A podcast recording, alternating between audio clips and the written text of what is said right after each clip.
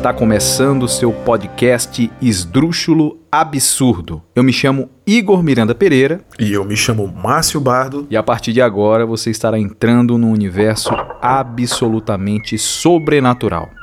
Prepare-se, pois você provavelmente irá confrontar os seus medos mais ocultos e tenha em mente: se você tem medo, então interrompa este podcast imediatamente. Eu repito, interrompa este podcast imediatamente mais uma vez, nós iremos narrar relatos de casos inexplicáveis e as consequências serão de sua inteira responsabilidade.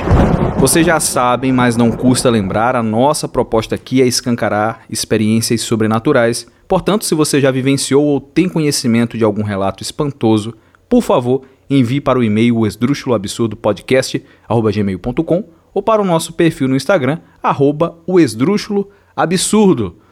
E aí, Márcio, qual que é a boa, cara? Diz aí. É você quem vai me dizer, meu querido. Qual é a boa de hoje? O que, que a gente tá trazendo de creepypasta para essa galera hoje? Cara, hoje a gente selecionou uma creepypasta que ela veio diretamente do que? Do TikTok. Quem, quem selecionou TikTok. foi o Márcio, então ele que vai poder falar com mais propriedade. Ele tirou de algum lugar. Cara, eu, eu tirei ela do TikTok, mas ela também tá lá no arquivo do Creepypasta Brasil. E eu achei ela uma, uma creep muito interessante, ela é bem complexa, ela tem, tem muitos detalhes também do jeito que, que eu gosto. Então eu acho que vai ser um, uma baita creep hoje. É, então, sem mais delongas, vamos dar início ao nosso episódio.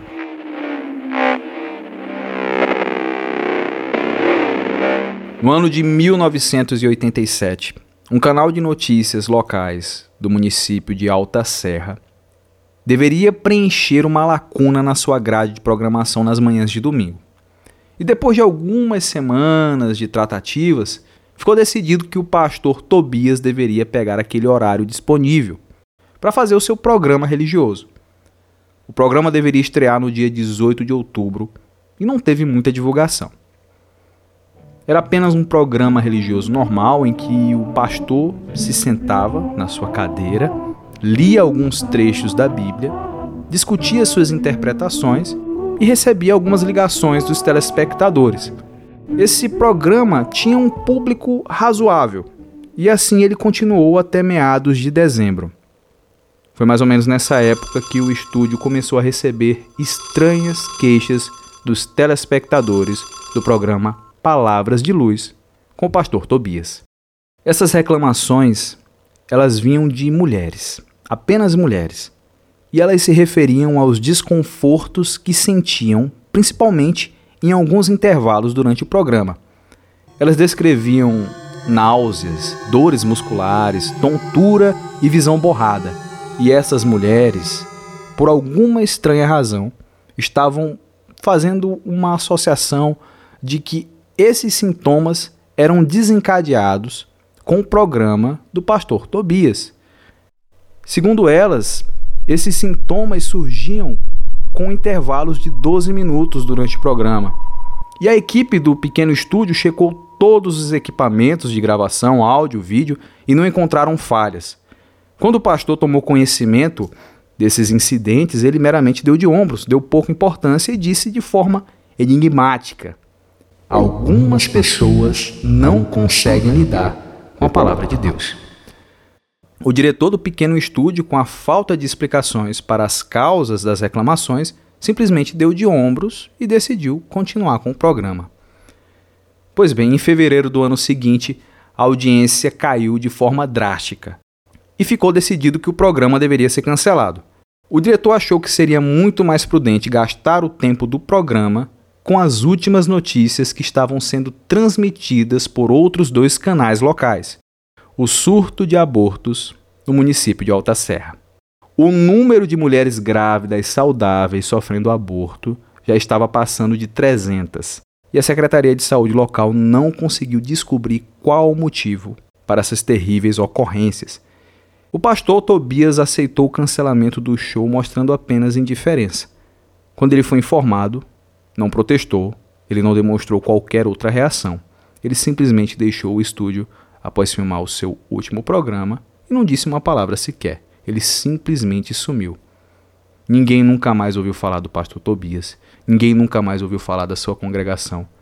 E ninguém nunca mais ouviu falar dos membros da sua igreja.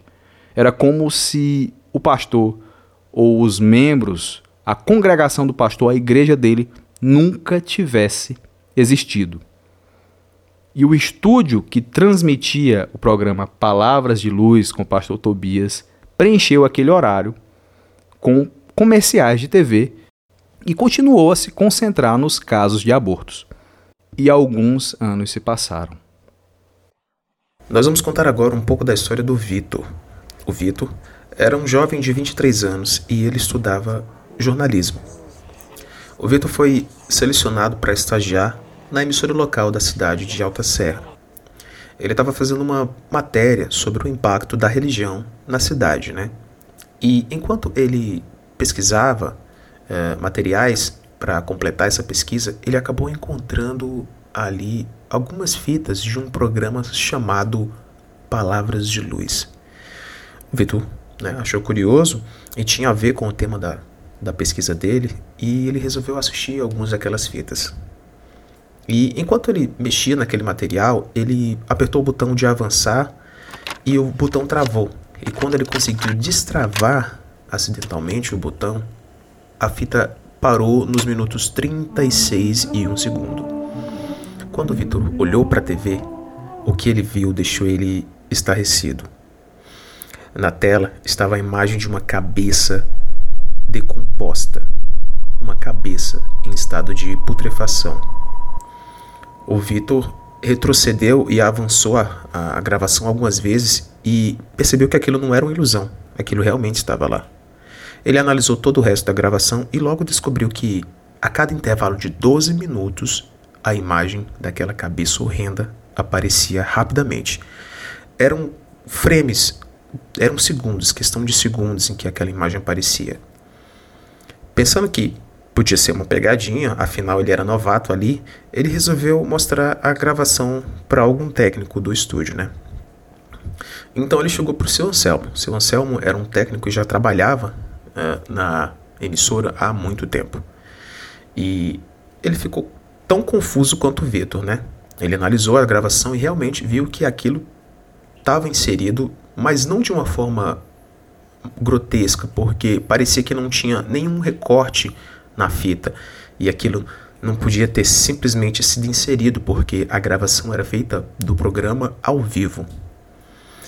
Então eles pesquisaram ainda mais a fundo e descobriram que todos os episódios continham essa mesma anomalia nas gravações. Eles descobriram também que enquanto o programa progredia, a imagem se tornava cada vez mais grotesca e nojenta enquanto os vermes começavam a correr pela cabeça e pedaços do cabelo e da pele pareciam que caíam. Então o seu Anselmo deixou claro para o Vitor que o que estava vendo era tecnicamente impossível, mas ele não tinha explicações de como aquilo tinha sido inserido. O Vitor então pegou aquele material e foi mostrar para o diretor do estúdio. E o diretor do estúdio ficou estarrecido e, temendo alguma reação negativa do público, pediu que o Vitor não vazasse nada a respeito daquelas fitas para ninguém. E que o Sr. Anselmo desse fim naquelas fitas, que ele queimasse aquelas fitas. O Sr. Anselmo acatou rapidamente, é, temendo o emprego dele, mas revelou um último segredo para o Vitor.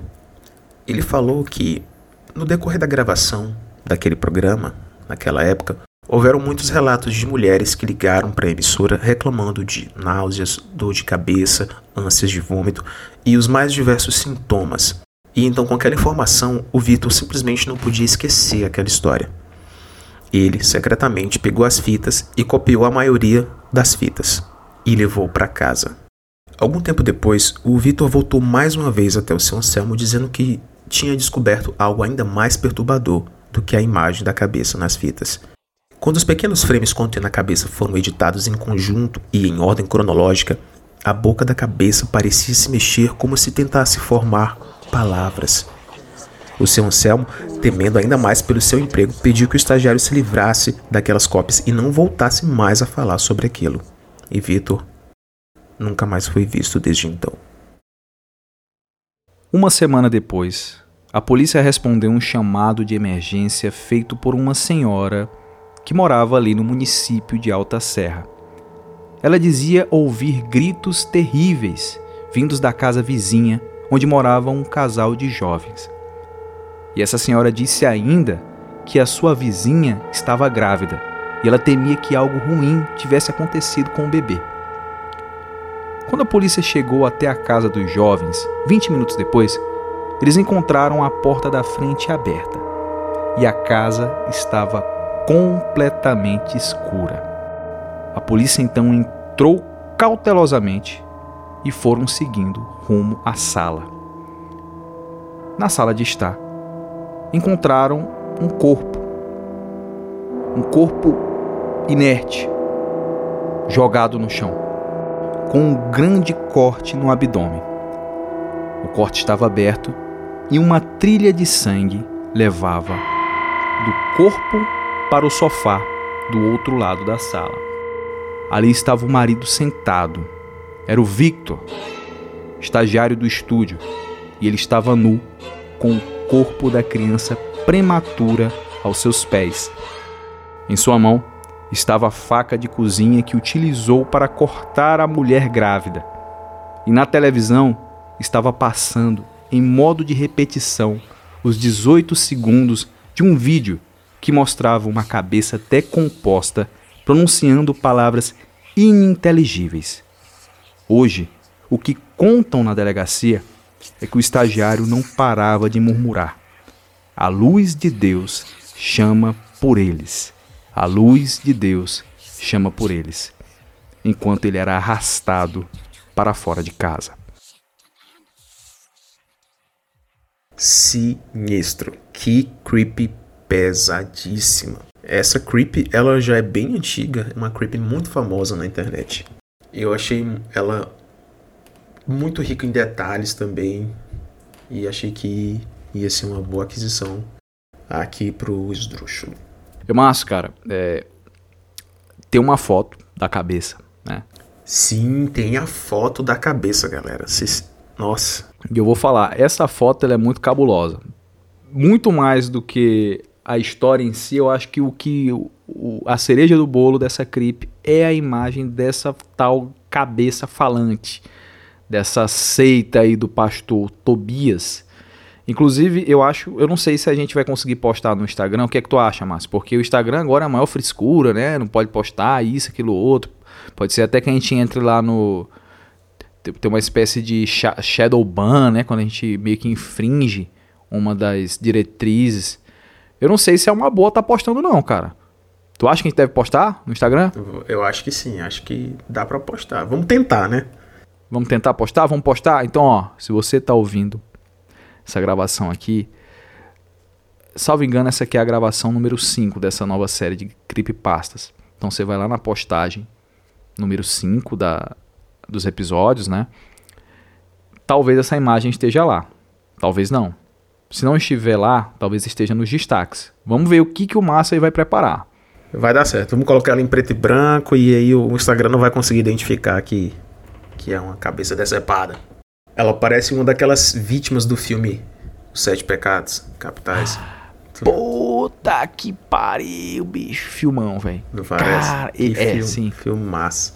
Sete pecados capitais. Seven. Sete pecados. Seven. Capitais. Sete pecados capitais. Porra, filmaço, cara. Esse, esse, puta que pariu, velho. Esse daí eu assisto, acho que quantas vezes estiver passando, eu assisto ele de volta.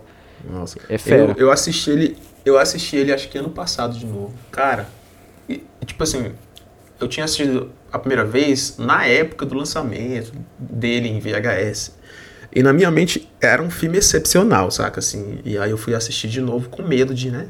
Hum. De, do filme ser tosco, de ter passado o tempo e o, o filme ter envelhecido mal. Só que não, cara, continua uma obra-prima. É incrível como o filme é, é, é, muito bem feito, é muito bem dirigido. Enfim, fica aí a recomendação já, né? Cara, como é que é o nome daquele ator que faz o. o ele fez o Frank, Frank lá no House of Cards. É o que faz o o psicopata ah, lá, né, sim. né, cara? É o Kevin Space. Kevin Space, isso, Kevin Space. Inclusive, Kevin Space aí canceladíssimo, diga-se de passagem, mas enfim. Mas, cara, ó, te falar, o Márcio ele tá acertando demais nas creepypastas. Porque a gente tá vindo aí de de um histórico muito bom. A gente já começou bem. Pelo menos eu curti muito as histórias anteriores. Para mim a, a penúltima história foi muito boa, que é aquele maldito barulho, né? Uhum. Mas essa daqui, cara, tem uma é porque ela também ela tem essa coisa de casar com a imagem. Ela é ilustrada. É. Tem uma ilustraçãozinha que eu tô pensando aqui, tô matutando como que a gente vai fazer aí para dibrar, dar um dibre aí no Instagram pra gente postar para vocês, cara. E ela, porque ela realmente vale a pena. Um, ela tem um tom de realismo a mais, né, por causa disso. Dá um E vejam só, não é porque é creep que é fake. Porque uhum. essa creep essa história ela tá circulando na internet. Ela já, já é um pouquinho antiga. Só que eu não sei por que ela voltou. Já tá rolando no TikTok, entendeu? No TikTok, inclusive, estão rolando fotos para as personas que compõem essa história, né? Eu não sei até que ponto aquelas fotos são verídicas, né? Se são realmente pessoas, as pessoas reais da história, do pastor, do estagiário, né? Enfim, não sei. Também não quero tomar fazer parte disso daí. Se são fotos de pessoas que estão sendo atribuídas aí de é, forma não errada, quero fazer parte do processo, né? Tem nada a ver com esse BO aí, entendeu? Mas Máscara, parabéns aí parte. mais uma vez. História fera, fera, fera demais, cara. E o mais curioso é que é, eu tenho muito pesquisado sobre creepypastas né, na internet, no YouTube, e eu nunca pesquisei nada no TikTok. E o TikTok sempre me entrega esses conteúdos, assim, sabe? Todas essas histórias, eu não procurei por elas, elas vieram até mim. Sério, cara? Dos... Tu não segue nenhum conteúdo assim lá de. Nenhum conteúdo. Ô, louco. Isso eu acho que é o, o, o maldito algoritmo. Né? Porque... Analisando as minhas pesquisas, ele me entrega os conteúdos, pô. É, o TikTok aí, tipo ele é assim... realmente. Ele chega a ser assustador porque ele faz uma leitura muito exata do que a gente está querendo ver. Ele faz uma leitura assim muito rápida e quando ele faz essa leitura, ele já saca, ó, oh, meu filho, tu tá querendo ver isso aqui? Pô, beleza, tu vai ter isso aqui. Pega, chuva disso aqui. Entendeu? Na tua cara, uhum. pá, pega. E aí? Tá curtindo? Pá, pega mais. é tanto que a primeira Creep, que é uma das que eu mais gosto, que é a garota no trem, uhum. é, apareceu para mim no Twitter. Eu comecei a ler a trend do Twitter, o cara contando a trend, é, né? Pedaço por pedaço. Não tem nada a ver com TikTok, né? É. E aí a segunda foi no, no Reddit. Eu estava pesquisando fóruns e a história foi e estava lá fixada em um desses fóruns americanos, na verdade. Cara, eu não tenho paciência para TikTok, velho. Não tenho. E aí essa é porque o TikTok é para é tipo assim, tem gente que, nossa, vive e ganha dinheiro para isso. Eu uso o TikTok no momento, em momentos específicos do meu dia, uhum. saca? E principalmente antes de dormir, eu dou uma olhadinha nas coisas que estão passando. E uhum. aí o TikTok, o, o, o, o, algoritmo dele é muito preciso. Se você só curtir merda, ele só vai te entregar merda. Ele uhum. só vai te entregar galera fazendo dancinha, galera fazendo review de maquiagem, japonês fazendo comida, tem as coisas assim mais absurdas possível. Pô, japonês Mas se você... comida é bom. tem quem goste. Mas, tipo assim, no o meu TikTok, eu curto muita coisa sobre música, sobre arte, sobre literatura. Te juro que tem perfis de uma galera falando sobre literatura, Sim, cara, sobre linguagem, uhum. sobre história. E agora sobre contos de terror. E tem muita gente fazendo esse conteúdo no TikTok, cara. Então esse... o algoritmo ele funciona muito bem. Esse de literatura, eu acho que eu vi uma notícia, não sei se foi na Folha de São Paulo, cara, que a, as livrarias. Isso não é recente, não, essa notícia já é um pouquinho antiga. Que as livrarias estão separando um espaço nas prateleiras pro, tipo assim, os famosos do TikTok, entendeu? Hum, Mas não os, as personalidades, fam autores famosos do TikTok. São livros que estão sendo indicados por perfis no TikTok. É, pô. E, e esses livros, querendo ou não, é, essa galera do TikTok deu um, um up, né, para esses livros. A galera tá sim, procurando. Sim. Existe uma coisa no TikTok que chama BookTok, que são hum. a galera que fala só sobre livros e que são autores e que é um ecossistema só da galera que curte literatura, entendeu? E assim como existem é, essa galera que só fala sobre livros, literatura, existem outros nichos, saca? A ah. galera que só faz dancinha, a galera que só fala sobre contos de terror. Então, é, o, o algoritmo ele, ele já consegue é, associar isso muito perfeitamente, entendeu? E isso é, é assustador. Inclusive, é a gente assustador. precisa investir então no TikTok, né? Sim. E aí o TikTok ele é, ele é muito curioso. Ele te mostra o conteúdo que você quer. Uhum. Ele te mostra que, tipo assim, aí tu vai rolando pra cima, ele tá te mostrando o conteúdo que tu, que tu curte, né? Que tu quer. Ah. Aí ele te mostra um vídeo aleatório. Tipo hum. assim, ah, uma mulher balançando os peitos aqui, o cara balança na rua aqui no, no TikTok. Ah. e aí, se ele vê que você ficou tempo demais ali olhando, ele começa a te indicar mais daquele conteúdo, entendeu? Não é pelas ah. curtidas que você dá no vídeo, é pelo tempo de tela que você dá para aquele vídeo. Tempo de tela. É. E aí, ele percebe que você tá cansado de, de certos vídeos quando você começa a passar muito os vídeos. E aí, ele te entrega exatamente aquilo que tu quer de novo para te poder passar mais tempo olhando pro vídeo. Eu, hein, bicho, isso aí, se o cara for parar pra pensar, isso aí é tipo, o cara vai morrer ali naquela porra ali, só é. assistindo aquilo ali.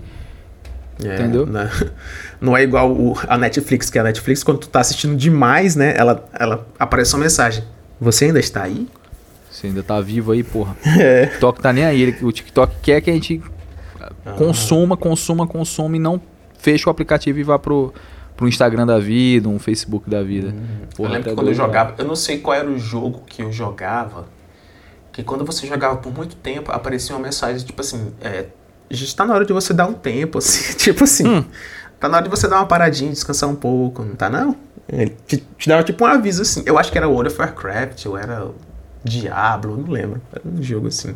Mas é, velho, sinistro. Bom, feitas estas observações, Vamos passar então para as nossas indicações esdrúxulas.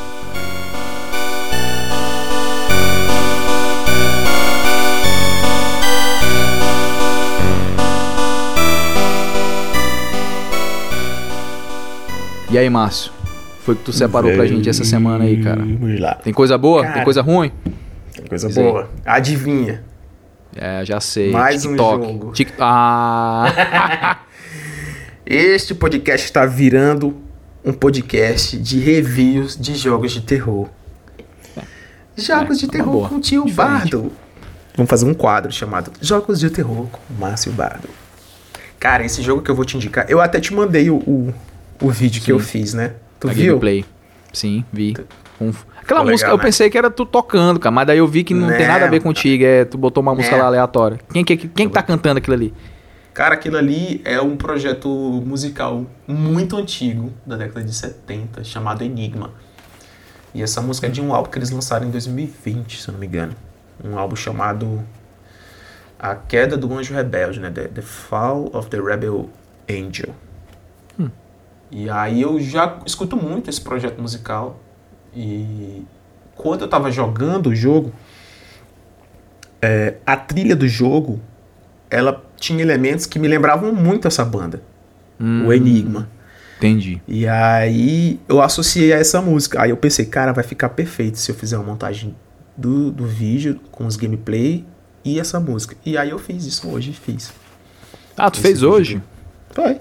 Aí cara, eu, eu lembro que eu lembro que quando eu era adolescente, é... não, eu pré-adolescente, não era adolescente. Tava ali entrando na adolescência, saindo da infância, entrando para adolescência. Tinha muito isso, né, da, da galera pegar imagens do uhum. Final Fantasy e Sim. colocar uma música. Eu lembro que quando eu era moleque, o, a música que a galera utilizava muito era uma música do Angra, o Bleeding Heart. Sim, que é que eles nossa. fizeram a versão lá do. O Calcinha Preta fez a versão. Não há amor para mim, não.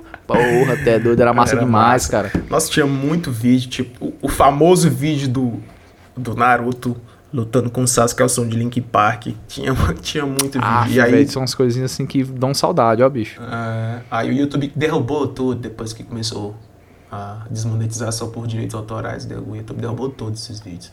Aí e aí eu faço, pô, porque, tipo assim, é um pouco dessa cultura que eu tinha na minha adolescência, de, de misturar trilhas sonoras que eu gosto com vídeos Game. jogos que eu gosto. E eu já eu faço muito isso. Eu já fiz com Death Stranding, eu já fiz com com Control, eu já fiz com Elden Ring e agora eu fiz com, com esse jogo que eu vou indicar que chama Returnal. Returnal. Pronto, fala desse jogo aí. Fala do jogo. Returnal. Cara, Returnal, ele é um jogo é, espacial, né? De ficção científica que mistura elementos de, de terror cósmico com suspense e terror psicológico também. E a premissa do jogo é o seguinte: por que, que ele se chama Returnal? A Celine, ela tá orbitando um planeta chamado Atropos. Atropos.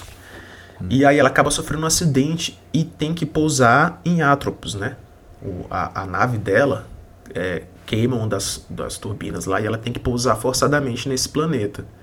E ela cai, ela não morre, mas ela fica nesse planeta. E aí, nesse planeta existe uma anomalia temporal que, hum. que, que ela começa a explorar o planeta lá e aí ela encontra seres lá, monstros e tal, ela batalha com eles e ela morre. Só que toda vez que ela morre, ela volta pro mesmo ponto. Hum. Pra, pra, pra nave caindo no planeta e ela saindo da, da aeronave. Só que ela tem consciência de que ela tá voltando toda vez. Então toda vez que ela volta, ela tem habilidades novas, ela tem algumas armas novas.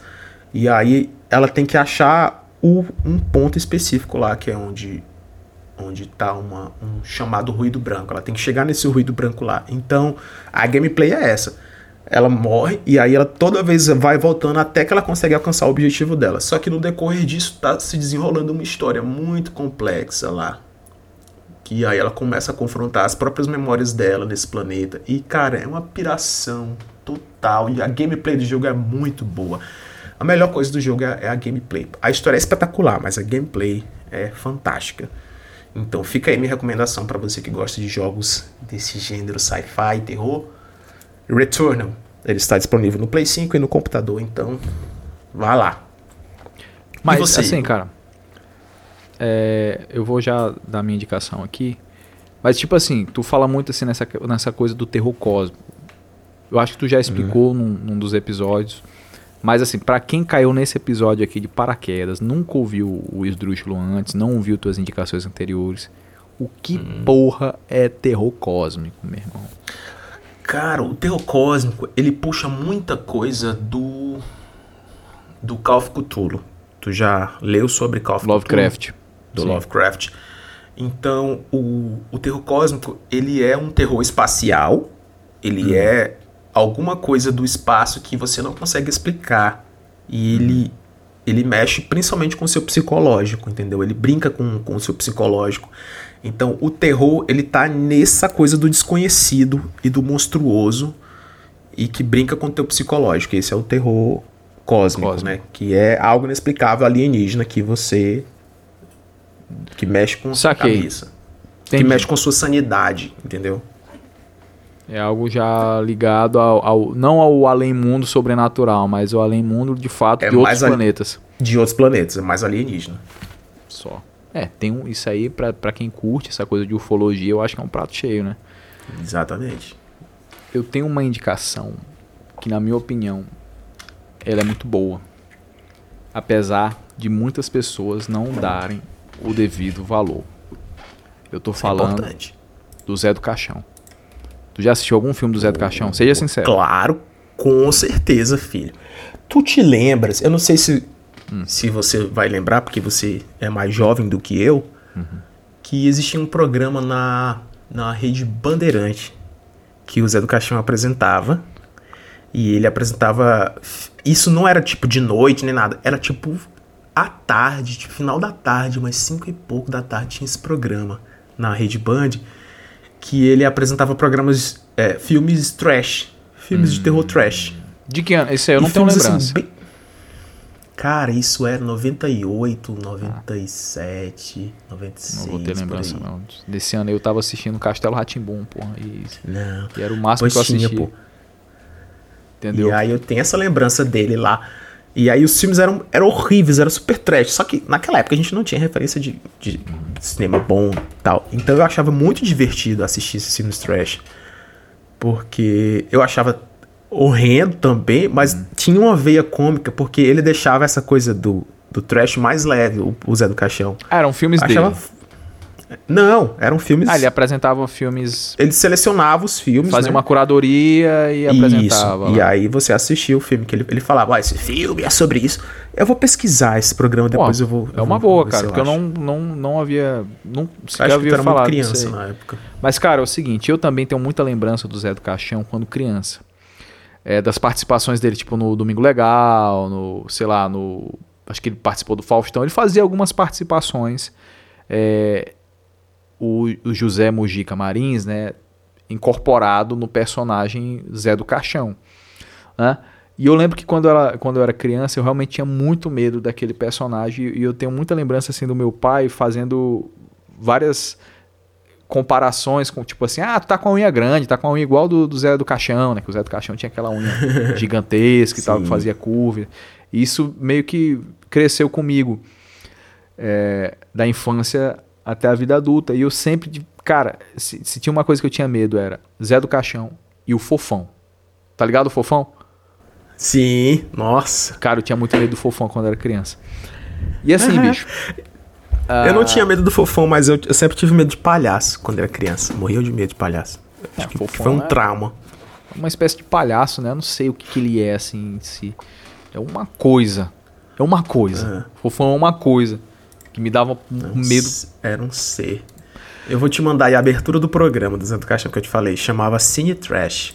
Porra, Eu vou te mandar aí a bem- abertura do ok. Recebi aqui no grupo. Vou dar uma olhadinha depois da gravação. Então, assim, cara, é, eu tô indicando não toda a filmografia do Zé do Caixão, mas o, o primeiro filme do Zé do Caixão. Não do José Mojica Marins, né? O, o cineasta, né? Mas o filme do personagem, o primeiro filme do personagem Zé do Caixão, que ele é datado de 1964. Eu assisti esse filme a primeira vez em 2020, lá no- no- na meota ali da pandemia. Era, salvo engano, era um sábado ou um domingo, tava sozinho em casa, né? E acho que era por volta de umas. Cara, literalmente isso, eu tava com Covid. E nessa, quando eu tava com Covid, eu não podia fazer nada, né? Eu tinha que estar naquele repouso absoluto. E eu tirei lá aquela, aquele, aqueles 14 dias pra assistir filme. Filme, filme, filme, filme. E um desses filmes que eu peguei pra assistir foi o filme do Zé do Caixão. À meia-noite levarei a sua alma. Olha É, esse é título, bem bicho. conhecido. Esse é bem clássico. Esse título é foda. E eu vi. é, foi uma recomendação do YouTube. Eu acho que a maioria dos filmes dele estão lá disponíveis, 0800 no YouTube pra assistir. E foi assim que eu assisti. E assim, cara, de fato, é tosco. É muito tosco. Você vê assim, você vê que é um filme pobre, de pouco orçamento. Mas ao mesmo tempo que ele teve pouco orçamento, tu vê assim que de fato que há um empenho muito grande por parte de quem tá produzindo de fazer aquele filme acontecer, cara. E assim, é, eu pensando aqui na minha indicação, eu lembrei desse filme hoje, né? E eu fui dar uma pesquisada sobre o filme na internet. E de fato, cara, o, o Zé do Caixão, o José Mujica, ele não tinha condição de fazer aquele filme. Ele fez na raça. É, muitos dos atores ali eram meio que fizeram aquilo ali, começaram recebendo, depois o dinheiro acabou, daí fizeram meio que por amor. Ah, vou fazer aqui, eu quero, eu quero ver isso aqui acontecer, entendeu? E isso, esse contexto do filme, essa parte do, dos bastidores, me faz ter muito respeito por esse cara, velho. Sim, Porque se não fosse por ele, essa coisa do terror nacional, eu acho que não teria. Já não tem muita força, vamos ser sinceros, né? No cinema. Mas eu acho que sequer ia existir. E um dado, uma, uma informação interessante. Naquela época, a crítica detonou o filme do Zé do Caixão, disse que de fato era pobre, que fraco em efeito e não sei o que, tarará. Queimaram o cara. Só que, porra, o cara tirou do bolso dele, né, cara? Então realmente não tinha como. Não tinha patrocinador. Não tinha um, um banco do Brasil aí pra estar patrocinando, entendeu? É. Eu acho que também porque naquela época o, o trash ele não era considerado algo cult como é considerado hoje em dia. Aí que tá. Entendeu? E esse filme ele não foi, sei lá, badalado na época no Brasil, mas fora do Brasil, meu irmão, o Zé do Caixão virou assim uma espécie de celebridade. Tanto é que na gringa ele é chamado de Joey Coffin, Coffin Joe. Traduziram o nome dele pra lá, entendeu? E, Ou É. seja, a galera lá bate palma pro cara e aqui no Sim. Brasil ele meio que caiu no ostracismo. né? Infelizmente, caiu no ostracismo, mas lá ele virou como, uma espécie como de... muitos outros artistas brasileiros, né? Que são valorizados lá fora e aqui são desprezados. E, é cara, bem comum. É um filmaço. Eu curti uh, A Meia-Noite Levaria Sua Alma, né? É um enredo, conta lá a história de como de quem que é o Zé do Caixão, ele é literalmente um coveiro, né? ele trabalha no cemitério, é um cara totalmente desprovido de, de princípios morais, é um cara sádico, debochado, entendeu? Ele tá doido para emprenhar a mulher dele, a mulher dele por alguma razão não engravida, o que, que ele faz? Mata a mulher. E daí ele sai Meu louca e atrás da mulherada aí, porque ele quer porque quer é, um filho para dar seguimento na linhagem dele, entendeu? E daí ele vai matando todo mundo que segue na frente dele. Diz que uma, uma das cenas que mais chocou a galera naquela época, bicho, e a gente tá falando do Brasil de 1964, um, um, um Brasil ditatorial, né, do regime militar. Sim. É uma cena que o Zé do Caixão tá simplesmente comendo um pedaço de carne enquanto tá passando uma procissão da Sexta-feira Santa. Olha a sacada que o cara fez, bicho. Entendeu? No Brasil daquela época. É, Tá ligado? Ele era muito Conservador. criativo. Ele Bicho, tinha uma mente muito criativa. É um filmaço. Tipo assim, se você que tá aí ouvindo. pa- Ah, porra, vou parar pra ouvir. ah, aliás, vou parar pra assistir esse filme do, do Zé do Caixão. Assista. é, mas não levando em consideração de fato a questão do- da- dos efeitos especiais. Para pra pensar no trabalho que deu pra fazer aquilo ali sem dinheiro. Sim. Entendeu? Na, na mente do cara que, que bolou aquilo ali. É fera. Se você parar pra assistir com esse olhar, eu acho que você vai valorizar mais a, a coisa, a, a história do Zé do Caixão, porque realmente é um filmão e dá medo. Eu assisti em 2020, já barbado, e fiquei com medo, não vou mentir, fiquei mesmo. Essa é a minha indicação. Ah, poxa, vou assistir. Esse eu não, eu não lembro de ter assistido.